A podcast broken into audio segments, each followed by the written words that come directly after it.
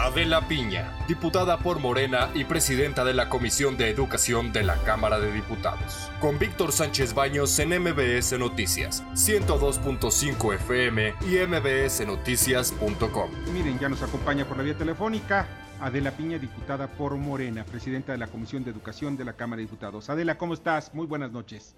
Eh, muy buenas noches, Víctor Sánchez. Qué amable eres. estar en su programa. Ah, qué amable eres. Muchísimas gracias. A mí también me da gusto tenerte con nosotros. Adela, ¿podrías platicarnos? Eh, hay algo que a mí me parece muy, muy importante y siempre ha sido importante, es la educación de nuestros hijos. Pero de pronto nos, eh, por decisión de, un subsecretario de Educación, este señor, ya ni me acuerdo cómo se llama, pero en fin, eh, pide que pues se hagan ahorita los libros de forma muy rápida. Y pues hay un riesgo, ¿no? Marcha Arriaga se llama, perdón, el subsecretario Marcha Arriaga pide que se hagan ya los libros de textos, que se diseñen, ¿para qué? Pues, para que en dos meses ya estén entregados a los niños. Pero pues aquí hay muchas cosas que yo me pregunto. Uno, ¿por qué tanta precipitación? ¿Qué ves en ello, Adela?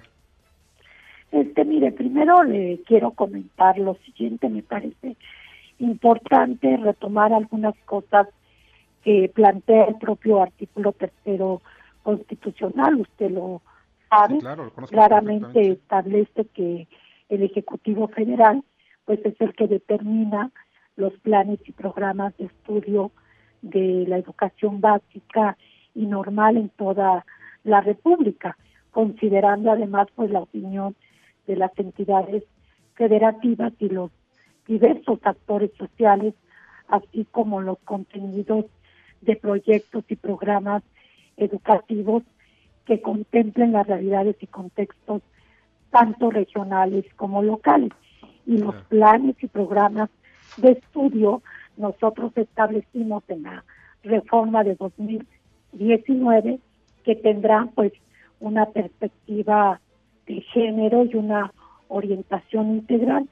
Todo esto lo comento porque además incluimos en el artículo este tercero eh, ya de manera pues sí constitucional eh, que no tiene que faltar de ninguna manera la enseñanza de las matemáticas, la escritura, historia, geografía, civismo, filosofía, lenguas indígenas, estilos de vida saludables. ¿Y a qué me remito?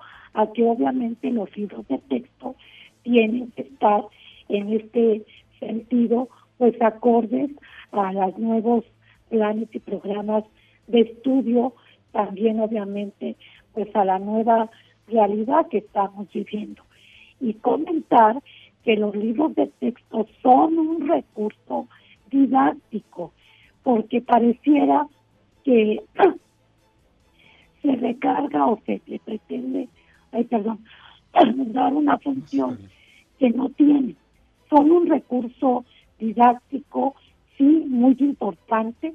Como sabemos, nació el, el libro de texto en 1959 como parte de una política social y yo diría como un eje articulador de la educación pues gratuita, obligatoria, laica y que se distribuyen actualmente cerca de 140 millones de libros de texto gratuito. Así es. Y creo como recurso didáctico, pues es fundamental que se cuente con él. Eso no, no, es este, ningún, momento. No hay duda, al contrario, ¿no? O sea, así debe de ser. Mira, Adela, hay cosas que son muy importantes y que eh, que es mantener los libros de texto gratuito, sí, y, y que tiene también su antecedente. Yo incluso alguna ocasión se lo pregunté a algún secretario de comunicación, concretamente Jesús Reyes Heroles, al principio de mi carrera como periodista, y él pues muy amablemente me dijo, sí, mira, ¿sabes algo? ¿Cómo vivían antes los, los estudiantes? Tenían que comprar sus libros, entonces era materialmente imposible para muchas comunidades poder comprar los libros. Por eso es un gran adelanto los libros de texto gratuito. Pero eh, la pregunta es, bueno, todos estos, como, como establece la Constitución, y eso es muy importante, ¿no? La Constitución, el artículo tercero, dice que debe ser la garantizar la libertad de creencias, que eso es muy, eh, eso es fundamental. Será laica y por lo tanto se mantendrá en completo mente ajena a cualquier, eh, cualquier doctrina religiosa y esta es la educación pública. Y hay otro aspecto que me parece eh, importante también recalcar. Sí, dentro de todo, de todo ello, la enseñanza es libre y veo que los libros de texto quieren cambiarlos y me pregunta es, ¿por qué? ¿Qué no tiene hoy? pues las, eh, todas las materias necesarias para el desarrollo de los mexicanos, las, las, las eh, generaciones que están ahorita estudiando en esos libros de texto, pues tienen que modificarse o simplemente actualizar. Pues, pues yo creo que, está muy claro. Hay, este, y yo lo digo como profesora, y, y estuve frente a grupo más de 31 años. Los libros de texto efectivamente, lo vuelvo a repetir, es un recurso didáctico. Los maestros tenemos muchísimos otros recursos didácticos y creo que efectivamente en el libro de texto tiene que plasmarse efectivamente la libertad, este, el método científico, la historia sin este, ser proclive a, sino la historia real, etcétera, etcétera. Entonces creo que lo que está, se está haciendo ahorita, pues es incluir materias que se dejaron por mucho tiempo, que se alejaron, que se quitaron incluso de los propios planes y programas de estudio, o donde el contenido se redujo al mínimo. Por ejemplo, el contenido de la historia, el contenido de la filosofía que se perdió prácticamente de la enseñanza a nivel secundaria, este, ahora la importancia que tiene estilo de vida saludable en estos momentos de pandemia, se le está regresando otra vez la importancia al civismo, que también en estos momentos que vivimos vemos su importancia. Entonces, yo creo que la, la pregunta que hizo de la premura es porque necesitamos obviamente eh, tener este recurso didáctico porque ha permitido eh, que en lugares más alejados, en las comunidades más alejadas este, del país, pues se cuente por lo menos con este material. para ¿por qué no consultar también a los maestros? ¿Y por qué no consultar a los maestros y a los mismos padres de familia? bueno, es que, estoy interesado en mi educación de mis hijos es que se está haciendo. No, no te voy a platicar que no, porque yo ya hablé. Hay una convocatoria de rediseño, por ejemplo, y la convocatoria está abierta y está destinada a maestros, a investigadores, a científicos, a bibliotecarios e ilustradores, diseñadores gráficos. Entonces, Te voy a platicar algo. Es una convocatoria. Si hay una convocatoria, yo ya también ya acudí a la convocatoria y solicité. ¿Y sabes cuánto he recibido de respuesta? No, yo lo puedo hacer, o sea, lo hago como ciudadano, pero no, no lo estoy haciendo como periodista. Y sabe, no están, no están ni siquiera atendiendo, no están atendiendo las asociaciones de padres de familia, no están atendiendo, de que hay una convocatoria, pues sí, pero es como una llamada a misa, ¿no? Si que, yo no la veo como llamada a misa, yo creo que hay gente que se está involucrando, yo también tengo información y hay gente y hay maestros, porque aquí creo que una parte sustancial es considerar que como ya es te has reunido, por ejemplo, con el, con el señor director este pues Marx, Arriaga, ¿ya te reuniste con él? Te pregunto, ¿ya te reuniste con Marx Arriaga y platicaste sobre esto? No, no me he reunido, no me he pues, reunido. Imagínate, este, si no son los legisladores, no los han citado. Es, es de lo que son nuestros son nuestros representantes que he recibido de la propia Secretaría de Educación Pública y obviamente como parte de la Comisión de Educación, pues tengo esa obligación de tener la información.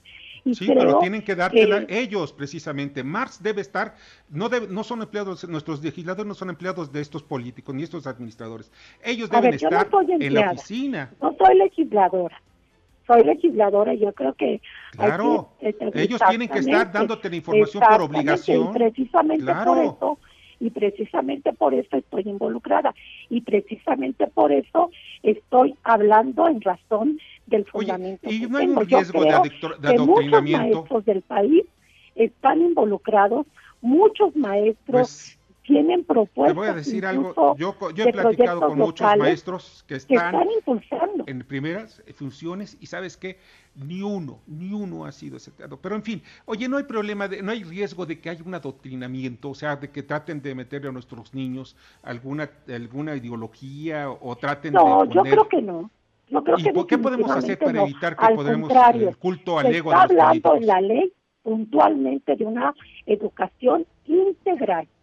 Eso, es algo fundamental que efectivamente nuestros niños tengan el desarrollo de sus aptitudes, de sus conocimientos al máximo, que logren el máximo desarrollo en todos sus ámbitos, porque lo que queremos pues son este, seres eh, pensantes, críticos, pero también que se desarrollen con plenitud en todos los sentidos. Así que creo que está muy clara, eh, tanto en el artículo tercero como en la Ley General de Educación, pues las líneas y las directrices del contenido y del perfil de educando que queremos. Entonces, nada que ver con, con lo que se menciona, al contrario, ahora sí queremos que haya una verdadera educación integral. Nos han tocado tiempos complicados, pues sí, los estamos viviendo y todos tenemos que poner de nuestra parte. Sí, fue precisamente Ernesto Cedillo el que, el que hizo todo esto de, darle en la torre a la educación cuando fue secretario en, en la época de Carlos Salinas. Quitó el civismo, quitó la historia, quitó la geografía, cual, es una aberración total. Quería nada más que los mexicanos supiéramos leer, escribir, hacer cuentas. Bernardo Sebastián, ¿tú cómo fue? ¿Qué nos puedes platicar al respecto o preguntar? Sí, precisamente yo quisiera hacer la siguiente pregunta, ya que han dicho que muchas cosas se han, se han quedado de fuera, por ejemplo, de historia. Vamos a hablar entonces lo que los historiadores internacionales comentan de lo que es los niños héroes, o van a cambiar la historia de los expresidentes como Benito Juárez, ya que sabemos que es uno de los presidentes favoritos de nuestro Andrés Manuel López Obrador. Pues mire, yo creo que la historia no solamente es el pasado, la historia es el presente, es el futuro también. De dónde venimos, por qué estamos en las circunstancias en que estamos y qué es lo que nosotros visualizamos lo que queremos. La historia no son datos memorísticos tampoco. Hay cosas y hay personajes de la historia de nuestro país que nos dan ese sentido de identidad. Pero creo que la historia nos sirve para analizar eh, justamente eh, por qué estamos en donde estamos. Entonces yo creo que la visión de la historia tiene que cambiar. No es solamente de los vencedores, ni de los vencidos, sino de los que estamos en este momento y de lo que queremos construir para el futuro. Sí, hay que escuchar las, las versiones de los vencedores y los vencidos. Eso siempre para crear juicios, los juicios más correctos. Pues Adela, de verdad te agradezco muchísimo. Siempre es un tema apasionante la educación, de verdad. Y tú como maestra lo sientes, lo llevas en la sangre y hierves. Igual que yo como padre de familia, yo también di cátedra, pero ya nada más que a muchachos muchísimo más grandes, ¿no? Ya ya a nivel, este, ¿cómo se llama?, profesional. Pero mira, te voy a decir pues La educación es la verdad, verdadero eje de, de la transformación, así es que yo insisto, hay que apostarle todo a la educación. Sí, sí, sí, pero más que eh, para, para, sobre todo que los mexicanos tengan herramientas y poder competir y mejorar sus vidas, que eso es lo más importante. No, no porque la cuarta transformación, yo te lo digo, esa es mi opinión, no por la cuarta transformación, ni por el capitalismo, ni por el socialismo, ni por nada. ¿Por qué? Porque necesitamos fomentar un individualismo cada día de mejores hombres y mujeres que den que generen beneficios personales y de ahí a la individualismo sí, pero yo le apuesto a ser una sociedad colectiva en donde todos nos podamos eso se basa en individuos y respetar unos a otros. Si no tenemos individuos que sean capaces, no podemos lograr a tener una comunidad que sea de claro. Por eso tenemos que fomentar, más no adoctrinar a nuestros, jóvenes. Sí, así es un proceso colectivo, pero y el individuo no se olvida porque si mejora su él, mejora su familia, mejora su comunidad, mejora un país. No es al revés. El país no mejora sin individuos no mejora. Pues mira, Adela, un fuerte pues abrazo y te agradezco que hayas estado con nosotros. Gracias a usted, Víctor, muy amable. Hasta luego. muy bien. Muy, muy, buenas noches. Adela Piña, diputada por Morena, presidente de la Comisión de Educación de la Cámara de Diputados. Escucha a Víctor Sánchez Baños en MBS Noticias. 102.5 FM y mbsnoticias.com. Lunes a viernes 9 de la noche, tiempo del centro de México.